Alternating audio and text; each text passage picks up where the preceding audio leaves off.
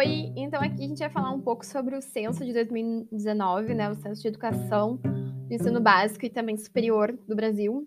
É, foi meu primeiro contato com, com o censo, assim, de forma profunda, né? Só tinha tido contato com as notícias e nada muito aprofundado. E esse censo ele foi feito em 2019, antes da, da pandemia que a gente vive desde 2020, né? A gente está em 2021 agora, julho, e a gente ainda tá nessa pandemia. Então, foi bem legal o teu contato com o censo, entender um pouquinho, né, do, do da importância que ele tem, é, principalmente para a gente vai ser profissional, né, professor, vai passar conhecimento, assim, para a gente entender a realidade da educação do Brasil. Por mais que a gente saiba um pouco do, do que é, é esse aprofundamento auxiliou bastante, assim, na, na minha visão da educação, me, a pensar e a questionar algumas coisas é, como futura docente. Então, eu separei alguns dos tópicos que me chamou a atenção, que de forma é, sucinta, mas que, que nos traz uma visão do que foi esse censo de 2019.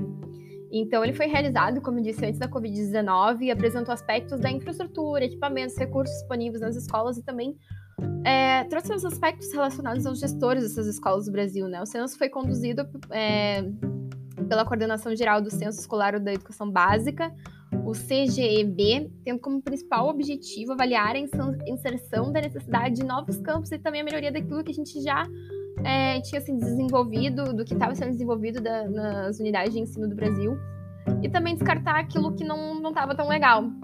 E dessa forma, o censo optou, no ano de 2019, né, uh, apontou, desculpa, no ano de 2019, que foram é, 582 mil matrículas a menos em relação ao ano anterior, né, 2018.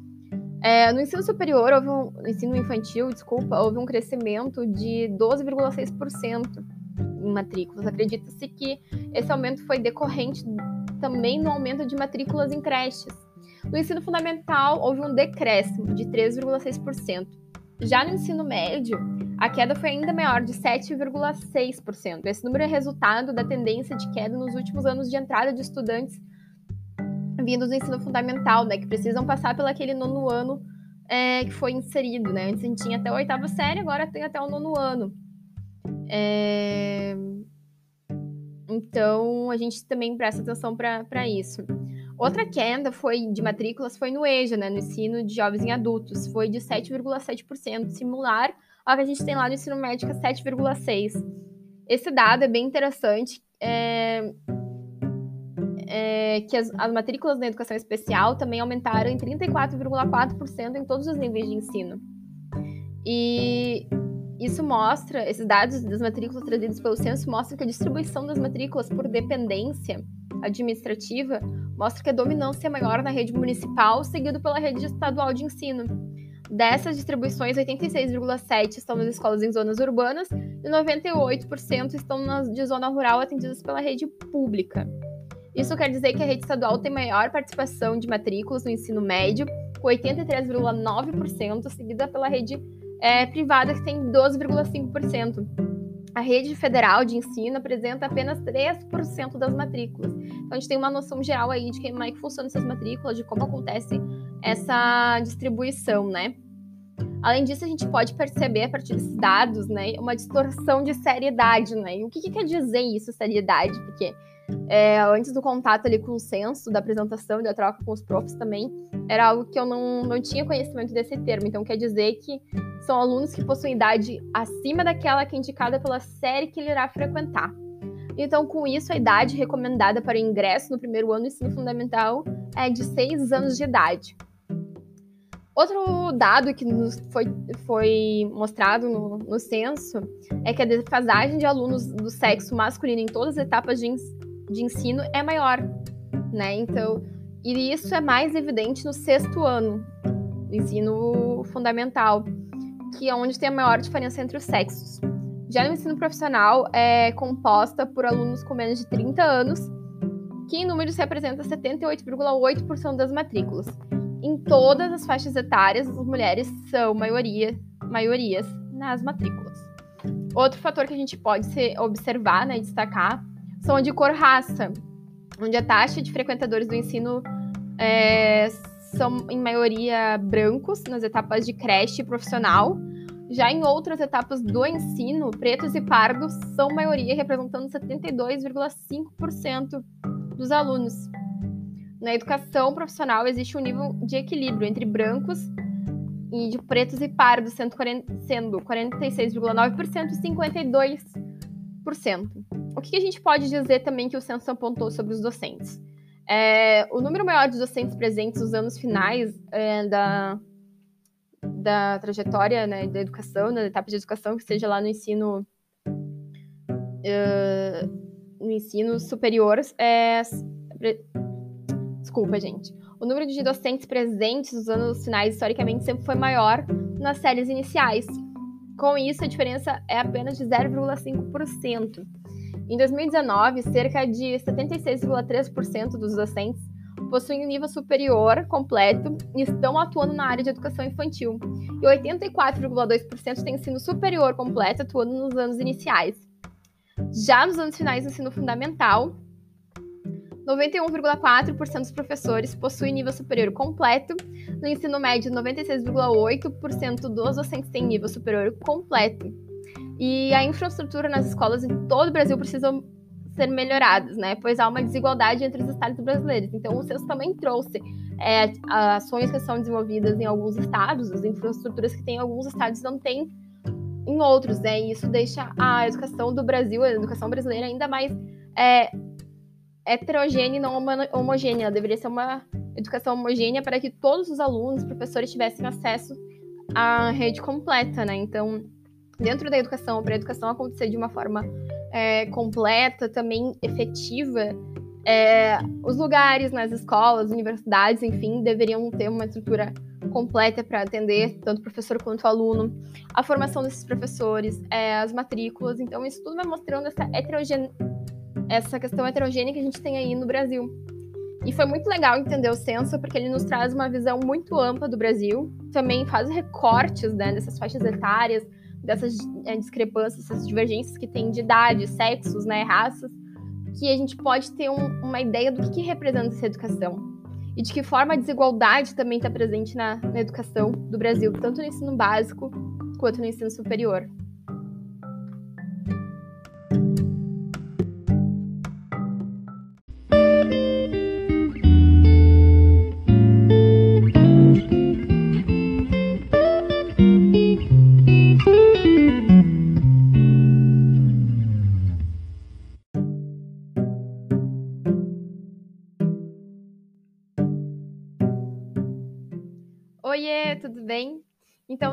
Parte, a gente vai falar sobre a questão da aula, né, que foi composta pelo assunto de Estado, políticas públicas e democracia no Brasil.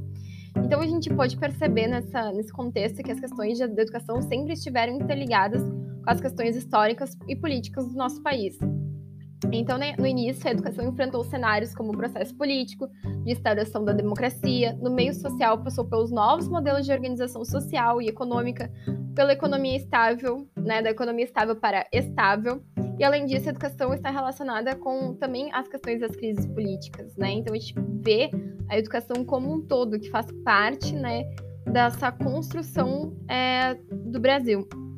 Então, ela passou pela questão política, né, de transitar do regime autoritário para o democrático ali no governo Sarney, depois na economia passou pelo, pelo governo do Fernando Henrique Cardoso, né, da economia estável para estável, com plano real e social, reorganizando né, esses programas sociais para diminuir essa desigualdade que a gente tanto fala, né, que ainda continua falando. Então, é, essa questão de aproximar o Estado né, à sociedade, que é uma tarefa complexa, lenta, né, que não é fácil. E o nosso ponto de partida também tem ali em 1988, né, que não se, é, a gente não pode ter, ter a gente tem essa, essa questão aí da. Não se pode resumir tudo à Constituição de 88. E também a crise que a gente vive, né? É, é, de, é das questões que estão vindas dessa questão dos ajustes, né? Do adiamento desses ajustes que a gente precisa ter feito na Constituição também. Então, desculpa. Essas reformas elas são postergadas também em função dessas crises que a gente passa, que são advindas do capitalismo. Esse processo de democracia tem uma maior demanda, né? Então a gente vê uh, o social sobre o Estado, o aumento das tecnologias, né, as demandas da população sobre os gestores, também a maior visibilidade das ações, eficiência, perda de visibilidade. Então, hoje fica mais fácil a gente fazer essas cobranças aí ao Estado, aos governantes, a esses gestores por meio de, das redes sociais, enfim, mas que isso também tudo influencia no processo de, de aprendizagem, no processo de educação, na formação desses professores. E lá no início, tudo era Estado, né? Então, a colonização portuguesa, o Estado cria a sociedade, depois vem os decretos, alvarás, ordens também, né? Vem da metrópole, a terra considerada inculta, e essa produção da desigualdade. Então, tudo tem início nessa colonização. E daí a gente tem um, um, modelo estrutural, né, um núcleo ali de sistema econômico que é hegemônico, né? Então, e o sistema político. Então, tudo inicia e começa nesse Estado. O Estado como forte e a sociedade com fraco. Então, a dependência da sociedade desse Estado, né? Então, de 2003 a 2016, a gente vê que aumenta, né, é, o, as transações financeiras de crédito também. A gente tem um aumento na questão dos programas sociais, como bolsas para Bolsa Família, para a Uni, entre outros. Hum, e depois a gente vê uma relação ali do neopatriotismo, né, neopatro, desculpa, neopatrimonialismo, né, que vem advinda do, do crescimento econômico do século XX, né, que confirma esse modelo híbrido entre o patrimonial e o moderno, e mistura do moderno entre o tradicional, que tem essa mescla aí no que a gente vai ter de neopatri... neopatrimonialismo. É uma palavra bem difícil de falar, mas que faz parte dessa, desse contexto nosso da educação também. Então a gente começa a reorganizar essa sociedade em todos os setores, né? E nisso vem a evolução dos direitos do cidadão europeu, que vai respingar aqui no Brasil também, né? Então, é, tem a reestruturação dos direitos civis lá, tem a reestruturação dos direitos políticos e sociais. Como vai ficar aqui no Brasil? Nos direitos sociais, a gente vai ter direito à moradia, educação e saúde. Os direitos políticos é, entra a participação, contestação do votar e ser votado. E nos direitos civis, a individualidade, a propriedade e a liberdade, né? Então, a ordem dos fatores também alterou o resultado. Então, a gente vê aí uma sociedade passiva e a relação do clientelismo, né? Constituição moderna e um país que ainda continue, continua arcaico. E as políticas públicas no Brasil, né? A gente segue trabalhando para fortalecer essas políticas públicas, para inovar, para fazer os ajustes que são necessários, né? Para que a cidadania possa ser exercida, né? E e, e mudar, né? Mas o que, que é, afinal, essa política pública? Então, ela é nada mais é do que um conjunto de decisões e ações que são determinadas, adotadas pelos órgãos públicos e organizações da sociedade que eles buscam entre si enfrentar um problema político, né? E também tomar a forma de programas públicos, projetos leis, inovações tecnológicas, também decisões judiciais que é, transitam nessas áreas sociais, ambientais, econômicas, habitacional, enfim, para trazer um, uma política pública que seja efetiva e que possa trazer é, uma melhora né, da, na sociedade nesse, e que o cidadão possa exercer essa sua cidadania, né? Então, tem a questão institucional, que é de cima para baixo, e o cultural, que é de baixo para cima, né? E o Brasil ainda passa por uma crise democrática, né? Então, é, a gente tem que está é, buscando sempre exercer essa democracia, embora por vezes seja difícil. E continuando nessa questão, a gente também é, acaba entendendo, vendo como é importante a gente também exercer a democracia, né, e ser promotor dessa democracia. Então, a educação também é parte da democracia. O acesso ao conhecimento, a passar esse conhecimento também faz parte da democracia.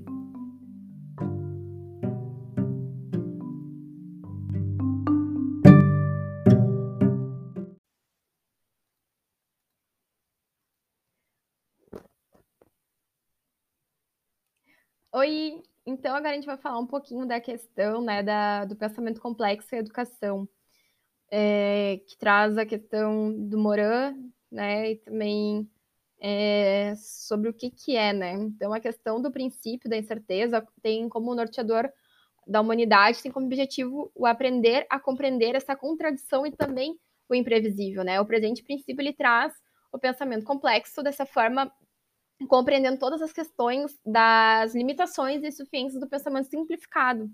Assim, Moran, lá em 1980, traz a, a questão da criação e também de uma nova forma de fazer essa ciência, utilizando uma sistemática crítica aos princípios objetivos, hipóteses e conclusões do saber fragmentado.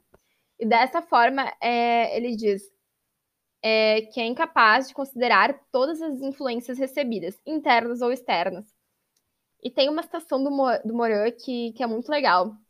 É, não é um livro de ciências e não é um livro de filosofia, é uma viagem, interface de uma e de outra, visando a interfecundação mútua de uma pela outra. Então, essa troca dos saberes, essa conectividade entre é, os saberes, né, de entender esses pensamentos e assim é, dar, fazer essa costura dessas, dessas, desses movimentos, né? Então, ele traz o pensamento simplista, que é o pensamento disjuntivo e redencionista, que fragmenta tudo em partes, o complexo, que é o conhecimento multidimensional e sistemático, que tem a, a função de religar as partes para formar o todo, incorrentes, que é a ordem, desordem, organização, sujeito, autonomia e a auto-organização.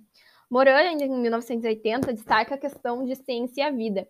A partir disso, permite um olhar de contestações da própria estrutura de pensamento e também as constantes mudanças do saber científico, é a objetividade na busca pela verdade e estrutura, um plano para estudar a matéria e o fenômeno em questão, né?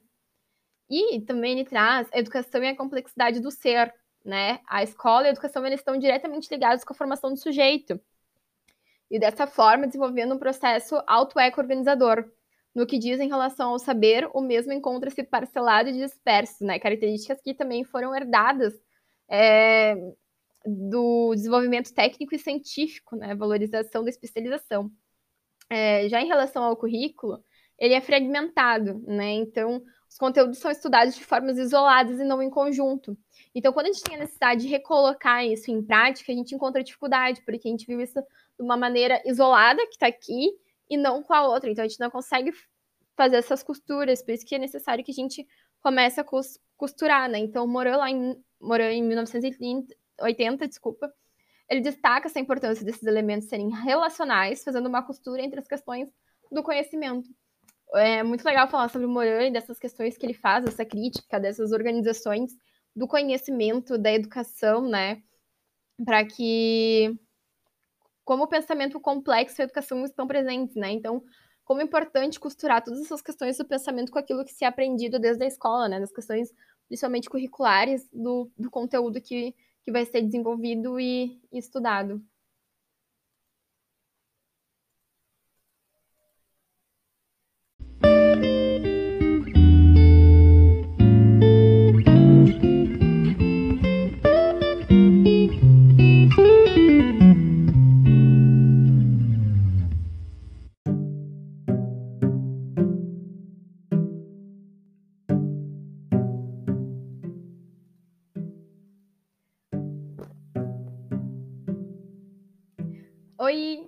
Agora a gente vai falar um pouquinho da questão né, da, do pensamento complexo e educação, é, que traz a questão do Moran, né, e também é, sobre o que, que é, né? Então a questão do princípio da incerteza tem como norteador da humanidade tem como objetivo o aprender a compreender essa contradição e também o imprevisível, né? O presente princípio ele traz o pensamento complexo dessa forma compreendendo todas as questões das limitações e insuficiências do pensamento simplificado. Assim, Moran, lá em 1980, traz a, a, questão da criação e também de uma nova forma de fazer essa ciência, utilizando uma sistemática crítica aos princípios objetivos, hipóteses e conclusões do saber fragmentado. E dessa forma, é, ele diz é, que é incapaz de considerar todas as influências recebidas, internas ou externas e tem uma citação do, Mo do Moran que, que é muito legal. É, não é um livro de ciências e não é um livro de filosofia, é uma viagem, interface de uma e de outra, visando a interfecundação mútua de uma pela outra. Então, essa troca dos saberes, essa conectividade entre é, os saberes, né, de entender esses pensamentos e assim é, dar, fazer essa costura dessas, dessas, desses movimentos, né? Então, Ele traz o pensamento simplista, que é o pensamento disjuntivo e redencionista, que fragmenta tudo em partes, o complexo, que é o conhecimento multidimensional e sistemático, que tem a, a função de religar as partes para formar o todo, incorrentes, que é a ordem, desordem, organização, sujeito, autonomia e a auto-organização. Moran, em 1980, destaca a questão de ciência e a vida.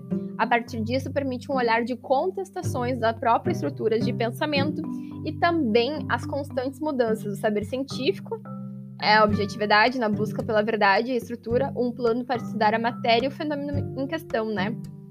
E também ele traz a educação e a complexidade do ser, né? A escola e a educação eles estão diretamente ligados com a formação do sujeito. E dessa forma, desenvolvendo um processo auto-eco-organizador.